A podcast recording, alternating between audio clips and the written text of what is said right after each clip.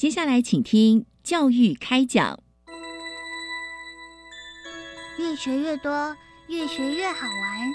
越学越多，越学越好玩。如果教育是春雨，我希望能滋养每一颗种子；如果教育是阳光，我希望能活络伸展每一株幼苗。聆听学子心声，分享教学心得，关怀环境变迁。扩大教育资源的平台，欢迎收听李大华主持的《教育开讲》，教育从倾听开始，一定划得来。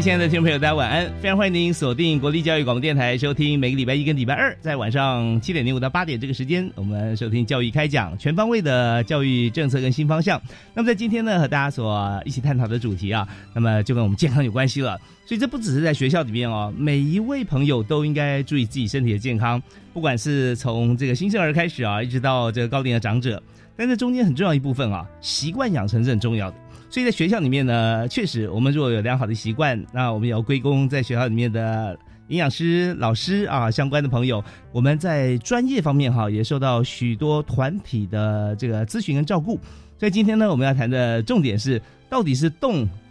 比较重要，还是吃比较重要？呃，有人说要减重的话，这两种方法哈，这个根据不同的喜好自己来搭配。但真的动吃兼顾啊，打造健康体位才是上上之策。所以今天我们来。谈的就是动吃兼顾这个方法呢，在大专校院啊推动的经验，我们来和这个所有朋友来做分享。所以今天我们介绍两位朋友啊，第一位是国立中山大学的郭莹君郭营养师，嗨，莹君好，各位听众大家好，非常欢迎你。呃，第二位是董事基金会的卓玉新营养师，嗨。各位大家好，是非常欢迎 Apple 啊，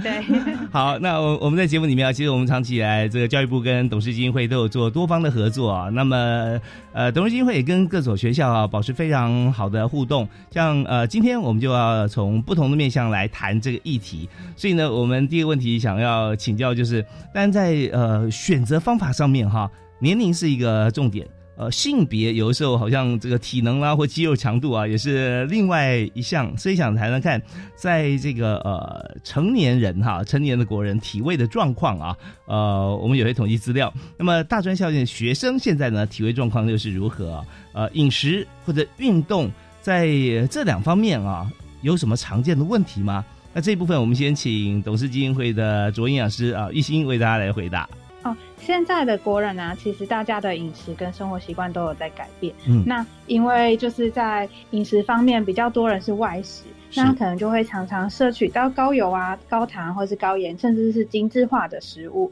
那在生活习惯方面，其实现在大家手机不离身，然后可能生活上可能会常常用到电脑，所以其实其实蛮过度使用三 C 的，那会常常造成久坐，那运动的时间也不多。那加上可能会有一些呃应酬啊，或者是呃社交啊，甚至是压力等等的，会导致我们长期的睡眠会不太足够，那或是睡眠品质不够。呃，不加这样的状况，那所以这样的情形，除了像我们成年的，就是可能十八到六十四岁的国人之外，现在迈迈入就是成年的大专校院的学生们，其实也有受到这样的影响。那这样子的话，这些习惯种种的，会呃增加我们。呃，未来的那个代谢症候群啊，或是慢性疾病的发生，所以其实现在这些疾病其实是有年轻化的趋势，这样子。嗯，OK，因为刚讲的这几个方面哈，其实每个人大家看看，好像多多少都出现在自己身上啊。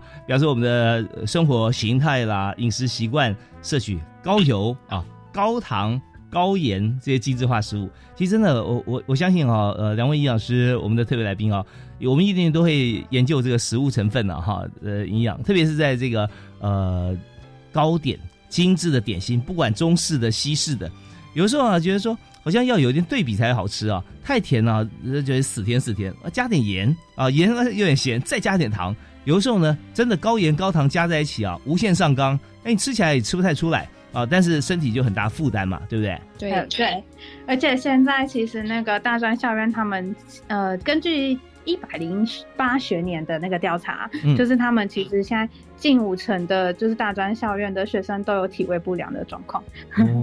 尤其呀，就是在肥胖这一个部分，其实是呃男生多过于女生。但是另外一方面，因为女生都呃可能常常会需要减重啊这样的议题，所以女生在过过轻的这个状况其实是比男生多的。所以在这个方面呢，就是我们会建议从就是呃。大专校院来推动我们的健康体位的状况，来就是让大家比较多的概念，然后可以就是来做好我们的体位的管理这样子。哎，我们看这个统计资料哈，呃，包含在呃，我们刚才谈是大学生嘛，那刚前面提的成年人这个部分啊，那我手上有个数据哦，呃，也是一样哦，呃，肥胖的这个情形啊，大家想说男女之间到底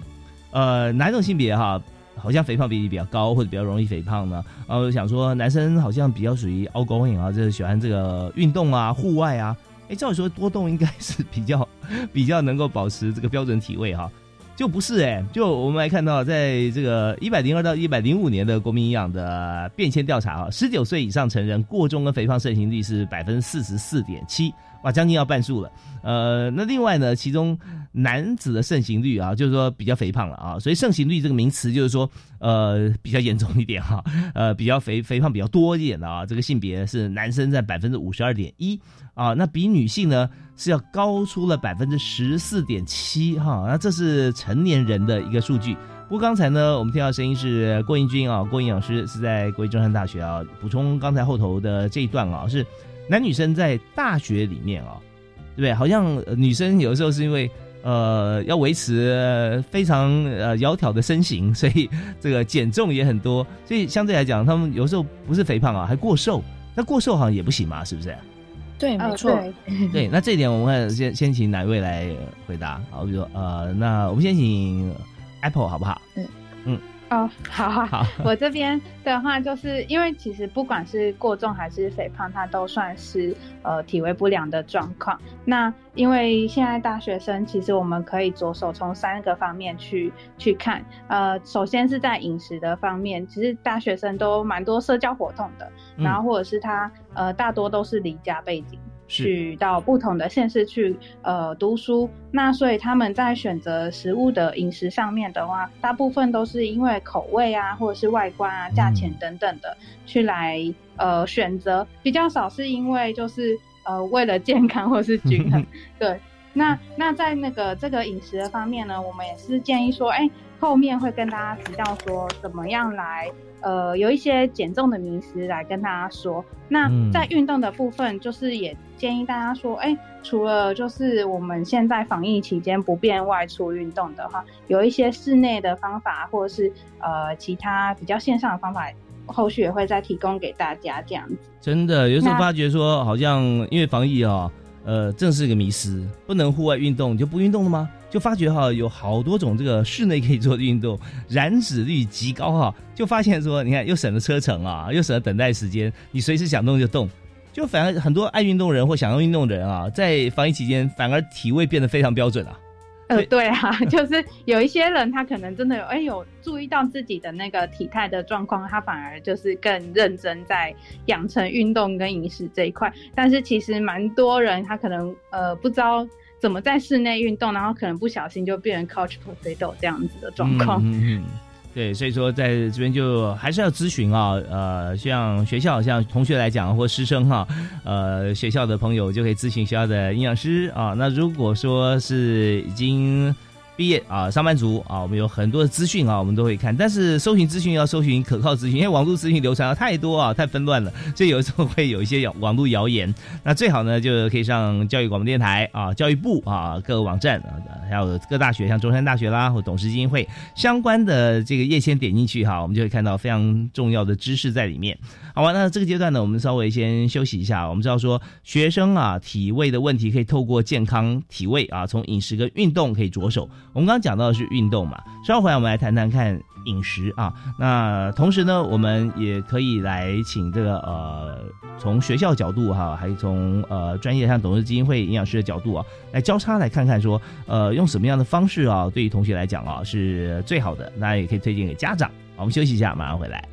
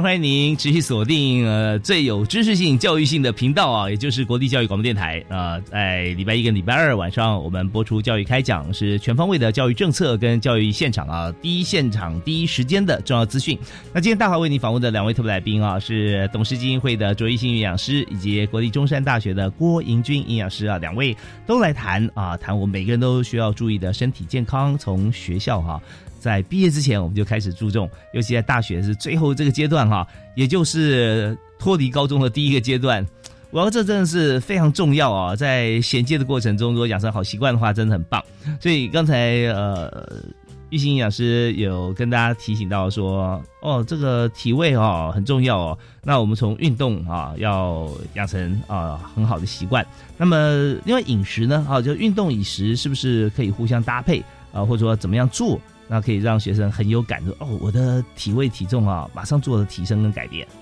呃，其实，在饮食方面呢，现在就是蛮多人不不管是大专生还是说一般的成人，他们其实对于饮食来减重的这个方式其实蛮多元的。那有一些小小的迷失，呃，想说也跟大家分享。那我这边提出了三个比较常见的迷思来跟大家分享。OK，首先第一个是喝减脂茶来减重，就是有些人呢，他可能会觉得说，哎，我有喝一些呃号称是减脂茶，然后我有这些啊，对对对，那我们可以排便，排便了小腹就平坦了，是不是就瘦了？对，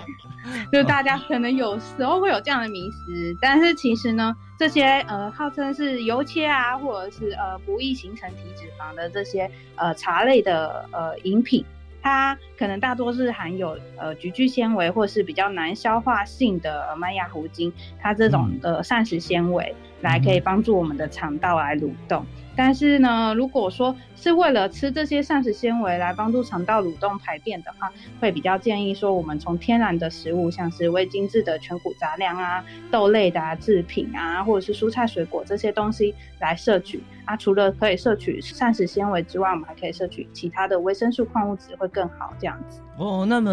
我想追问一个问题，就是说在选择上面，呃，合成的啊，或者非天然的膳食纤维跟天然摄取的有什么差别？应该是说合成的话，有些它是可能说哦，我是从哪里提炼出来的膳食纤维，但是它可能是比较单方的，那它就是你就是单独摄取了膳食纤维进去。可是如果我们从天然的食物来摄取的话，其实它有一些维生素啊、矿物质是可以帮助吸收的，会更好这样子。哦，是有些就功能性啦，对不对？功能性好像只做一种事情，但是我们食物里面膳食纤维它有多方面，而且有维生素啊啊这些，你就不用说。这边吃一瓶，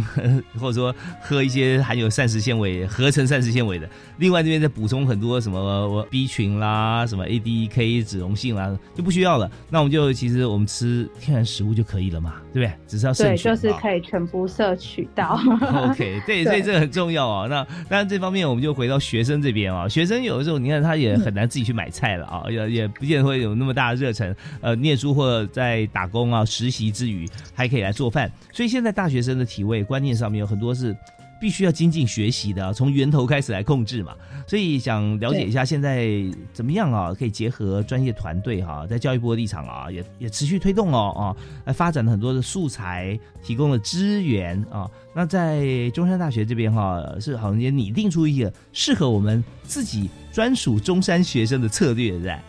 呃，对。其实我们在学校的时候，我们会透过新生健康检查资料库去分析，我们去找出学生健康检查的问题。嗯，那我们运用这个大数据的话，去开发适合学生的健康促进方案。那健康体位一直是我们学校一个很重重点热门的议题，也颇受大家的好评。那所以在过程当中，我们会教导学员，其实均衡饮食跟足够的身体运动，还有运动嗜好啊。都应该要落实在生活中，然后并养成长久的饮食跟运动习惯。哦，那接下来我们还会就是发展他们适合的健康促进的方案。嗯，例如，因为我们学校的学生体重过重的师生比例都比较高一点，那大概有三十三趴。那三高的问题也有很多，对，所以我们会鼓励全校的教职员工生，其实在专注教学研究服务的，还有课业的学习之余的时候，其实也要注重他们的健康跟保健的活动。嗯嗯嗯，但你刚提到说，在在学校学生啊，还有就是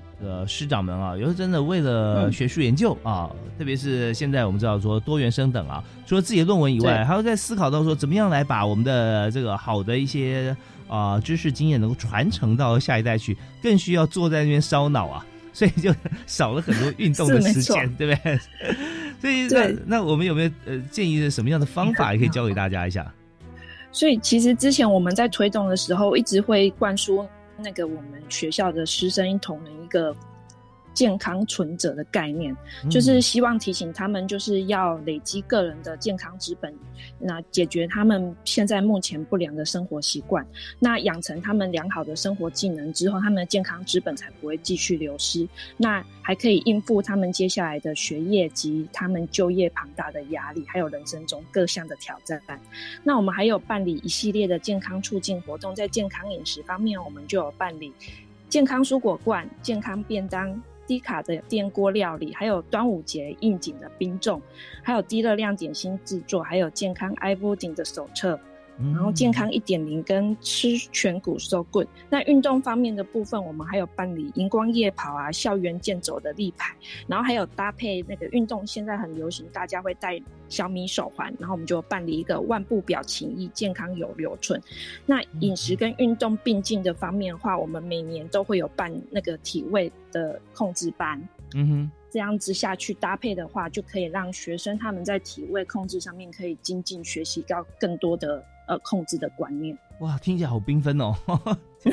实 真的在学校里面哈，呃，如果我们这很多像，因为刚才哈，嗯，在国际中山大学这边，郭英军营养师啊提出了学校真的设计很多，那我就想哦，大概多半呢，可能英军是一边踩脚踏车一边在想哦，因为他也需要烧脑，也需要坐那边想很久，所以请请大家要一边要要还要保持运动，但是我知道说设计出来之后啊，中间添了很多的部分啊，都是。不但不会影响到我们现在的作息啊，包含教学跟学习，反而可以为我们未来哈毕业不知道就可长可久的时间啊，可以为我们累积很多的资本啊。哦，也就是说，像呃高龄化啊，高龄化那体重减轻哈，不见得是好事，因为减的可能是肌肉。所以呃，就不要坐着不动啊！你你可以少吃一些高热量，但是你一定要多活动哈，让肌肉肌肉肌肉比脂肪来的重嘛哈，肌肉一定要保持住。所以刚刚提到说，从年轻开始啊，养成运动的习惯，累积资本哈，这个资本就是我们肌肉量哈，肌耐力。那这样的话，对我们关节也更好。所以真的是很棒。好啊，那我我们在这里哈，我们在从郭营养师的在学校里面跟同学跟师生来分享。呃，这个这个方法以外，我们再回到这个董事基金会这边，请玉兴营养师来谈一下。就说在除了一般我们看到的像这样呃学生哈，他的需求，因为他还有作息嘛，但大家就会去对吧？拿出计算机来算热量，就买什么就回来看一下啊，对，那就我吃了多少热量。那这一方面就是说，好像有些呃靠热量的减肥法，你这边也提供几个 paper 给大家嘛，是对，没错，因为其实大家很常见的迷失，哎，应该算迷失吗？其实某部分也是对的，就是他们会觉得说，呃，我们身体的热量的消耗比起我们呃吃进去的多，那可能我就可以减重。因为是这样子，所以他常常会选择，呃，比如说节食啊，我就少吃一点，或是我一天甚至只吃一餐，来降低我吃进去的食物热量。但事实上呢，我们如果说我们食物的热量不足以来就是供给我们身体的需求的时候，我们身体会觉得我好饿好饿，我的能量短缺，所以我就会降低我的身体的消耗能量，也就是我们的基础代谢率。那这样同时呢，我们也会消耗到我们原有的脂肪外呢，也会消耗到肌肉，就是我们的资本。那我们的资本如果消耗掉呢，我们的水啊、电解质也都会流失。那当这个时候，大家嗯，我们的身体已经算是紧缩的状态。那如果在这个时候我有正常的饮食进来，我的身体就会把握这个资源，我就赶快把它吸收吸收，然后而且会获取它原本更多的热热量之外呢，会以脂肪的形式来储存。嗯，那这样子呢，你可能会不减，呃，应该说减了反而没有减重，反而是增加了你体内的脂肪的状态，这样子。所以这个迷思也提供给大家，不是说我们要呃少吃食物，而是我们要均衡的摄取，然后呃了解自己的身体的状况，这样子比较能呃真的达到减重的效果。这样子哇，我听到像这样子的一个情形哦，心中就是这这脑海中出现很多画面哈，就是说我们的资本到底什么呢？哈，肌肉什么资本嘛？对啊，所以我我们我们要累积我们的肌肉量。那但是有的时候我们不能说这个呃。以管窥天啦，或见树不见林啦，就累积肌肉量，你就拼命去运动，做肌耐力训练啊，哈，然后就呃做完好饿，然后就大吃一顿，就就后来就你的肌肉跟你的脂肪同步增长，所以反而应该是这个要好像维持正常的量啊，定时定量，然后运动再增加啊，那这样的话大概就比较容易接近目标。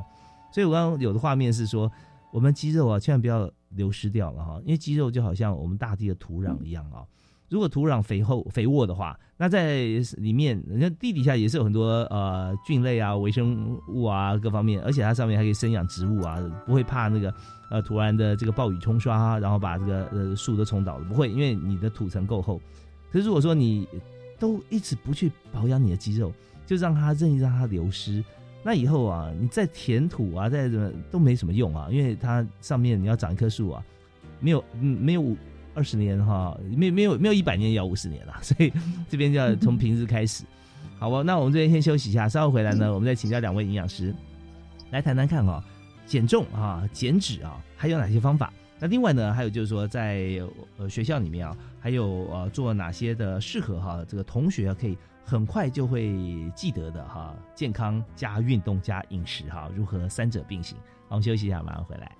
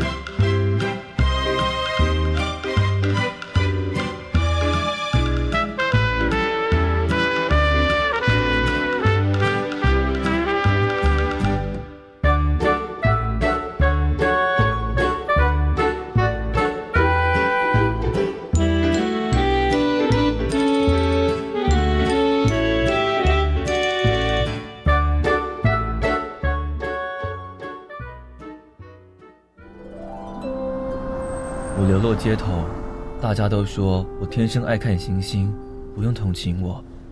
但是你真的了解我吗？倾听是理解的开始，诉说是产生互动的钥匙。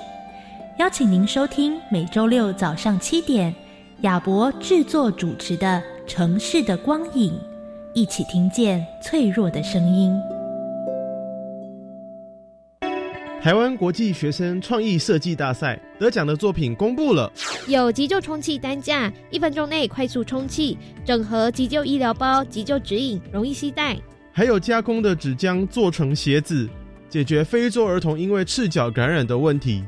要去哪里欣赏得奖的作品呢？十二月七号到十六号在国立公共资讯图书馆展出，欢迎参观。以上广告由教育部提供。疫情让许多弱势家庭深受冲击，孩子们的学习与生活也更加艰难了。我想要爸爸回来，带我出去玩，又要工作，每天都睡很少。陪伴是给孩子最好的礼物。我是吴东燕，我是白佳琪，请捐款支持一九一九陪读计划，让弱势家庭的孩子能到一九一九陪读班，给他们一个有人陪伴的家外之家。一九一九要救要救。欢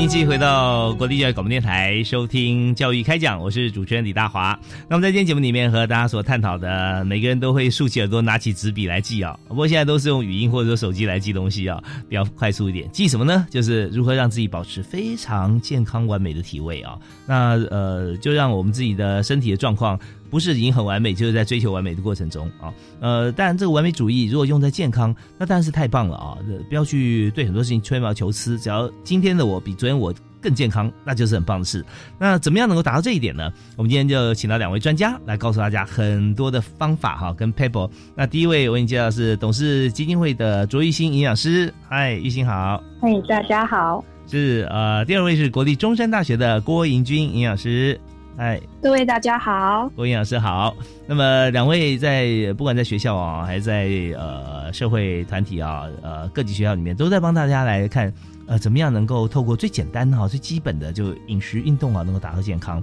如果这点能做到的话哈，那真的是不会太常去利用健保了啊。那我这是我们大家追求的目标。所以我们来看看啊，在运动。跟这个健康啊，跟跟饮食哈方面哈，你要怎么样做搭配？那前一个阶段呢，我们最后是听到有关于董事基金会的 Apple 营养师啊卓玉兴有提到说，哦，我们可以用呃像饮食的方式啦啊，怎么样来，还有运动的方法，怎么样来固本啊，让我们的肌肉量可以可以维持或者增加。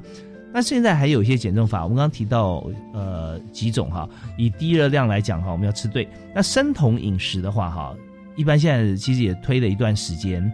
那大家也很好奇啊，就生酮饮食，它主要是以蛋白质，甚至这个好油哈，用喝的啊，不是用炒的，用拌的，用喝的也可以。啊，是是怎么做才是标准的呢？其实呢，生酮饮食呢，它是呃很需要严格来降低我们的碳水化合物的量。应该说，我们吃进去的食物比较大方向可以归为碳水化合物、蛋白质跟油脂。那生酮饮食它其实呃从古到今都是有流行过一小段时间。那在最近大家就是又把它翻出来，觉得嗯它可以减脂的作用。所以其实大部分人想要。呃，调节它的体态的时候，有些人会用这个方式。那但这个方式呢，要来注意几个问题哦。因为它呢，虽然有短期减脂的效果，但是我们在做长期的饮食呢，可能会影响到身体哦。原因是因为呢，它的碳水化合物呢是需要非常的低的，但是我们现在的饮食当中，我们碳水化合物的食物其实是非常多的，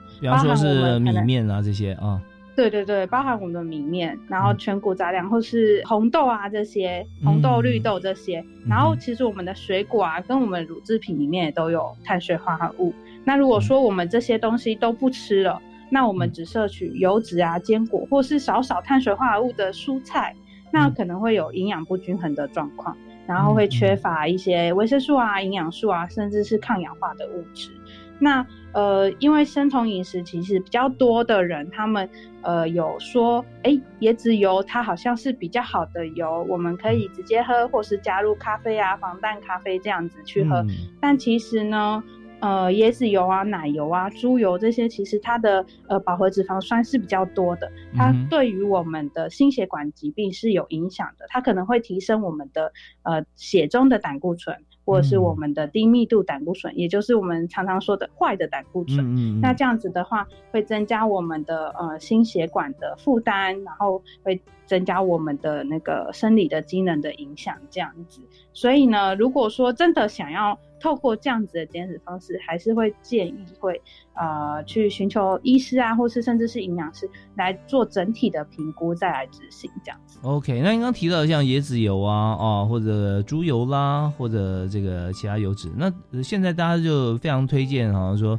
呃，好的油啊，那好的有哪几种呢？比方说橄榄油啊，冷压初榨，或者是葡萄籽油啊，或者怎么样？有没有一些比较适合的油呢？油品这个部分呢，还是跟烹调的方式有关，因为有一些它可能我们认为是好的，比如说橄榄油来说，那它可能不能高温的话，我们却高温烹调了，这样反而是更不健康的。所以可以建议说，平平常我们炒菜啊，或者是呃调理菜肴的时候，我们就尽量用一些，比如说大豆油，它可以呃比较高温或者是这样子炒来做的。那如果说它高温的话。呃，应该是说我们每一个油品的那个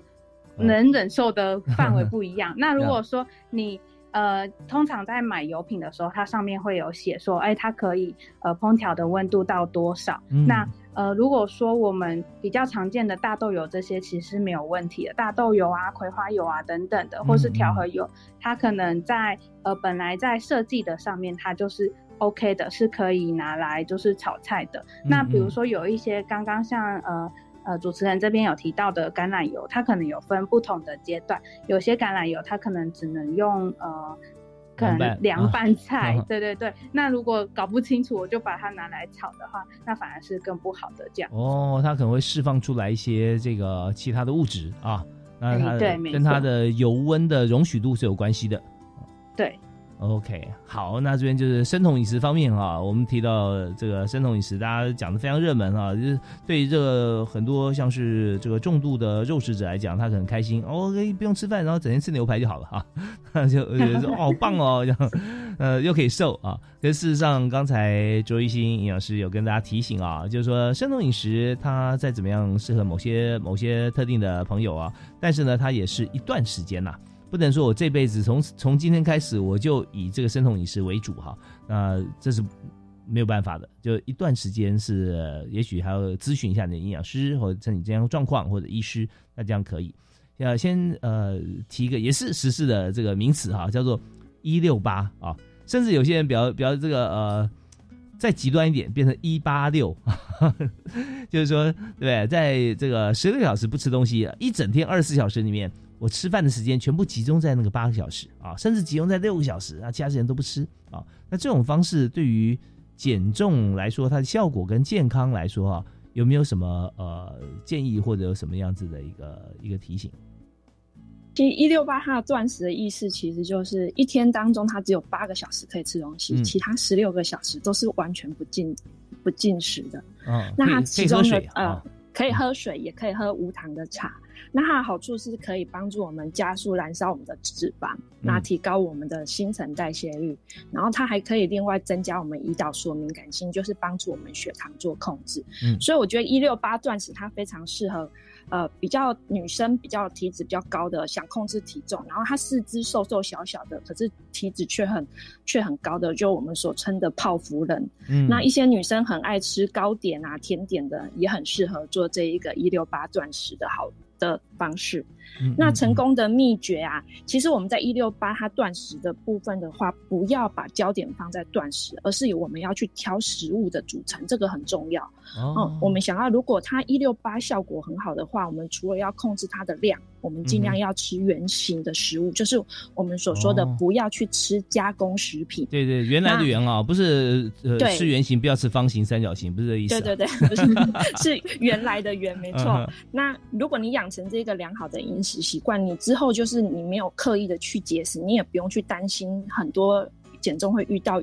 的问题，就是溜溜球效应或者是复胖的问题。嗯嗯，那。它一六八的话，因为它还有一个好处，是因为它喝的水会比我们平常多，因为它大概要喝两千 CC 以上，所以它如果提高这个喝水量的话，反而多喝水的话，它可以减少我们的饥饿感，那也可以帮助我们在减重期间去排泄掉我们的一些废物。哦，在血液中可以代谢掉很多这个废废弃的不要不要的物质，哈，甚至有毒的毒害身体的物质。对，没错。那断食之前，其实我们会建议你，因为你在断食最后一天，呃，最后一餐的时候，其实已经接近要快要睡觉的时候。那其实你在呃睡前的呃大概六点之前，要把最后一餐吃饱一点。那我们会建议其实是吃蛋白质跟膳食纤维的分量，因为它这样可以延长饱足感。你到早上清晨的时候才不会觉得那么的饿，可以克服我们的饥饿感。那其实我们会建议，如果一六八它搭配有氧运动的话，它效果会更好。因为脂肪分解之后，我们可以透过有氧运动，然后再去帮助我们燃烧脂肪。那所以骑脚踏车啊、慢跑、走路或是跳有氧舞蹈，这些都是一个不错的选择。就算用一六八啊，十六个小时不吃，比方说从中午十二点吃到晚上六点钟哈，这段时间你可以吃啊。那六点以后你就不要吃喽啊，然后睡觉起来再熬到中午啊。那中间里面你刚刚提到说，如果搭配运动的话，那效果更好。如果一六八啊，或者说用其他正常饮食的呃的方式在进行啊，那我们加入运动，这个运动的时间点啊，是在吃前多久之前，或者说呃吃后多久以后，然后做哪些运动会更有效？好，我们休息一下，我们再回来谈。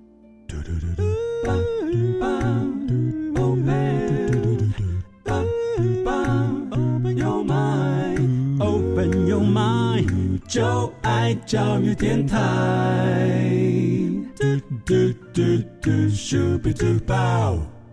非常欢迎大家锁定国立教育广播电台，收听礼拜一跟礼拜二晚上七点零五到八点为您播出的教育开讲，我是李大华。那么在今天节目里面啊，我们要给大家满满的资讯，对于自己一辈子受用啊，身体健康啊，而且体态非常的完美。啊，就是如何用饮食跟运动来保持我们的身材。那在今天，我们的两位特别来宾是国立中山大学的郭英军郭营养师啊，以及董事基金会的卓玉新卓营养师。那两位我们节目的好朋友啊，今天真的教给大家很多 paper，所以我们在这个阶段一开始哈，我们要请郭英俊营养师来谈一下啊，就是运动跟饮食之间的时间要空多久？是之前之后啊，有没有差别？啊，那请这方面给大家一点那个建议。很多呃减重班的学员其实都会问我一个问题，就是运动完到底可不可以吃东西？嗯，答案是可以的。但是如果你胡乱吃的话，他身体是没有得到营养素，才反而让你变胖。因为运动的时候，其实我们肌肉需要运转。嗯，那也就是帮助我们燃烧热量。所以刚刚主持人有提到，其实肌肉就像一个土壤一样，所以我们要做好我们的水土保持，避免我们的土石流产生哈。嗯嗯。所以呃，肌黄金时期的时候，其实我们在运动之后，我们会建议现在是三十分钟以内。要进食完成，并且要去选对真正的食物，那这样的话可以帮助我们呃身体的修复啊，还有合成肌肉，这样才可以让你更快的去增肌减脂的效果。一运动完就吃吃那么饱啊，就是刚刚消耗这样又被补回来了。实际上不是哦，是你在三十分钟之内啊，你不但要进食，还要进食完成哈，要吃完啊啊！但是这重点就来了，刚才呃郭营养师就提到说，选择食物很重要。对对，运动后之后我们吃的食物啊，这跟比例它是一个很重要的的课题哈。那如果因为你一开始不开不确定自己的运动强度高或低的话，会建议热量控制在三百大卡以内是比较正常。那食物选择我们会介绍就是分两个部分，一个是碳水化合物，那一个是蛋白质。碳水化合物的部分，就是你不要在减重期间完全不去吃碳水化合物，因为这样会可能会造成你机能的失调，反而还会呃造成就是之后减减重完成之后的复胖的机会。那运动后之后，我们会比较推荐吃的碳水化合物的的东西有哪一些呢？例如预饭团啊、面包，然后地瓜、燕麦。糙米、奇异果、番茄都是很好的补充肝糖啊，帮助恢复体力的一个不错的。像奇异果跟番茄也是碳水化合物嘛？对，没错。哦，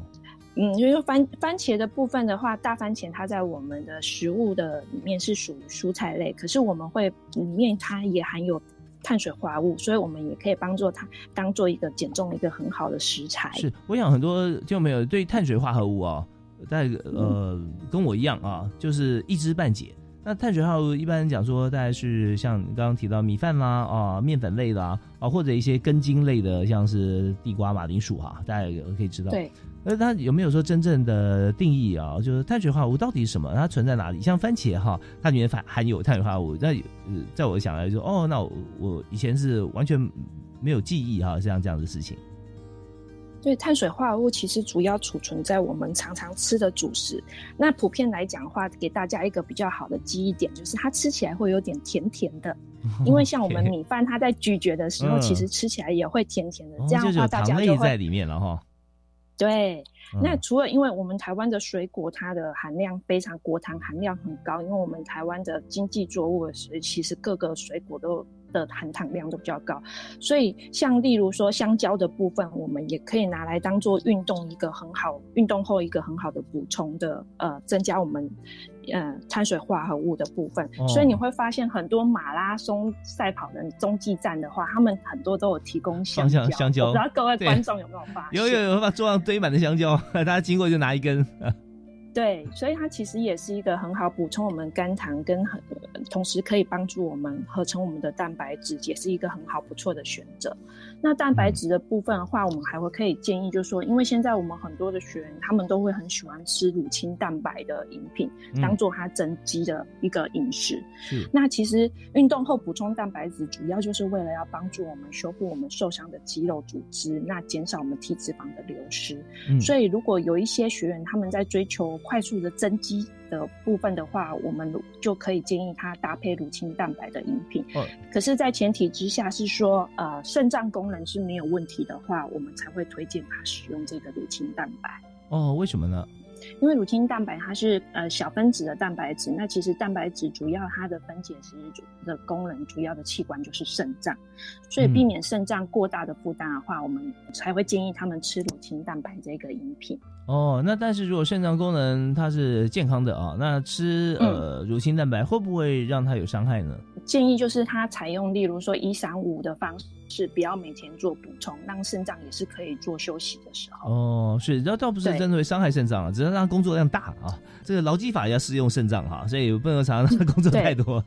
好，那在这边我们就知道，刚刚为我们提供这么多宝贵资讯是国立中山大学的郭盈军郭营养师哈，有提到说我们在这个运动的时候啊，我们刚刚讲饮食，一开始讲饮食，后来讲的运动呢，运动也很重要，运动怎么补充饮食啊？包含一六八哈，像这样子的一个方法，也就是说。呃，在吃的时候是运动之后三十分钟之内啊，所以想当然尔啊，你就不要运动完就去吃法国菜啊，一吃两小时，那这样可能前面运动啊 就就比较呃不太呃有效果发挥，所以就是尽量我们也可以从体位的一个。呃，追求上面啊，或者说恢复正常上面哈，能够让我们的生活习惯啊，也做了一些改变。也就是说，呃，我们吃的食物不要太多啊，少量适量。那时间呢，也不要太长啊，在运动结束之后啊，三十分钟啊，轻松用完餐。那这样的话，起码维持绝大多数时间是如此。如果有些重要的场合或聚会，那就另当别论。这样的话，应该就会呃维持非常好的体态。OK，那我们在这边再休息一下，听段音乐。回来之后呢，我们还要请董事基金会的卓一新卓营养师啊，再提供给大家啊很多的这个呃方法，包含这个低热量的减肥法啦啊，还有一些像是在近期哈，教育部跟董事基金会设计了哪些主题的宣导资讯啊跟资源来跟大家来分享。我们休息一下，马上回来。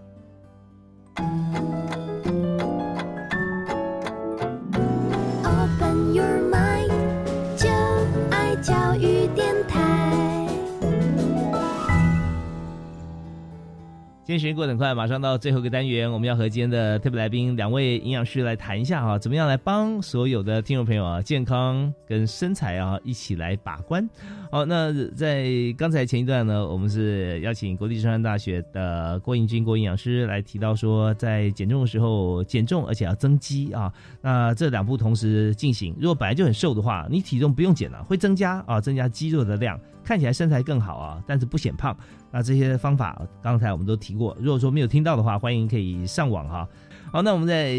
这个阶段开始，我们就要请教董事基金会的卓艺兴卓营养师啊，来谈一下，就是嗯，在运动过程中，我们就讲说，呃，这就是一个进出的平衡嘛，哈。那出就是运动哈，进就是吃哈。那但是还有一个时间哈，就不运动也不吃，那个时候好像我们什么都不做，但是也会达到减重效果，对。对，其实呃，大部分人在呃体位这个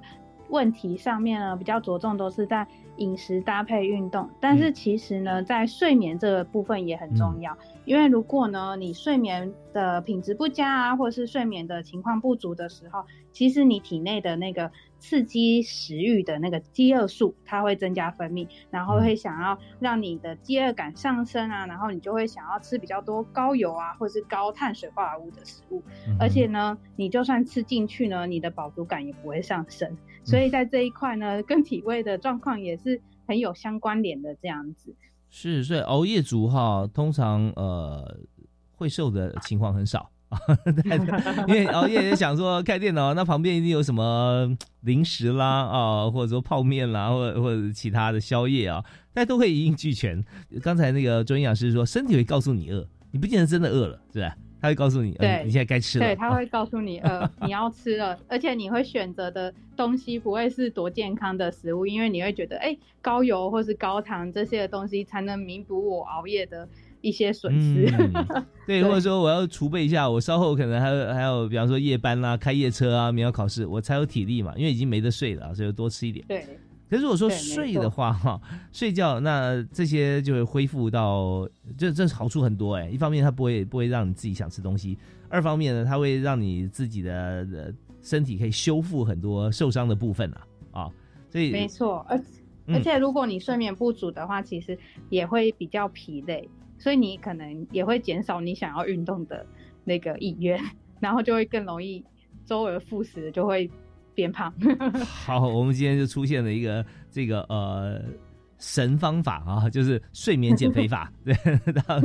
睡觉是很重要的啊，有时候真的对很多事情来讲，睡比吃要重要了啊。所以呃，睡觉时候吃可以补充一些这个蛋白质啊啊，肌肉量增加。但睡眠的时候同同时也是让你的肌肉啊可以修复啊。那它的功效真的有时候我们发觉说，呃，远比你吃还要来的重要，好吧？那我们在当然在整个过程当中啊，我们今天谈就是谈几个点，让大家便于记忆，然后马上可以来实行啊，来实现我们要这个减重啊，或者说我们要这个修复体态的方法。那有没有一些现在我们教育部啊配合啊政策方面啊，在董事基金会这边啊，有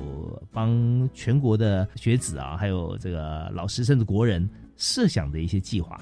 我们在一百零四年开始，我们跟教育部就有合作，一起来推动一些，比如说主题包含呃多喝白开水啊，摄食足量蔬菜，或是减少含糖饮，多吃纤维食物等等的一些教学资源，可以让呃大专校院来运用，然后可以跟呃许多的学子来说明说，哎这样子的观念。那因为有这样的资源没有错，但是其实在大专校院要推动的时候，是怎么样可以来吸引学生？人们来参加或是来呃参与，这样子才会达到这样子的效果。所以呢，我们在呃去年我们就盘点了一些资料，然后我们来建制了这个呃健康体位推动的策略架构，希望呢可以让大专校院的人来推动的时候可以参考。那同时，我们也设计了，就是呃防疫的状况，让学生能增加思考，然后减少触碰的互动方式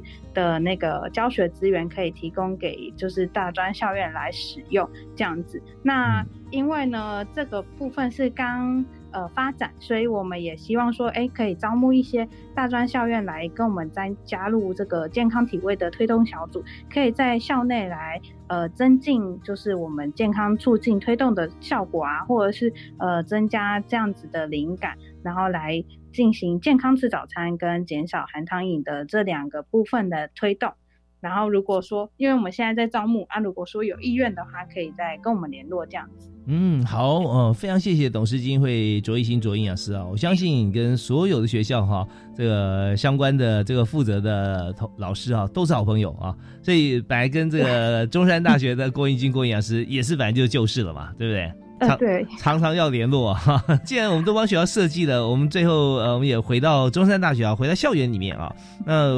我们是不是平常也有跟哈呃，就是 Apple 跟周一新周一样是有联系？那有没有像这个计划在我们校园里面执行的情况啊？那当然还有我们自己学校里面，在中山大学，我们知道说在营养师的。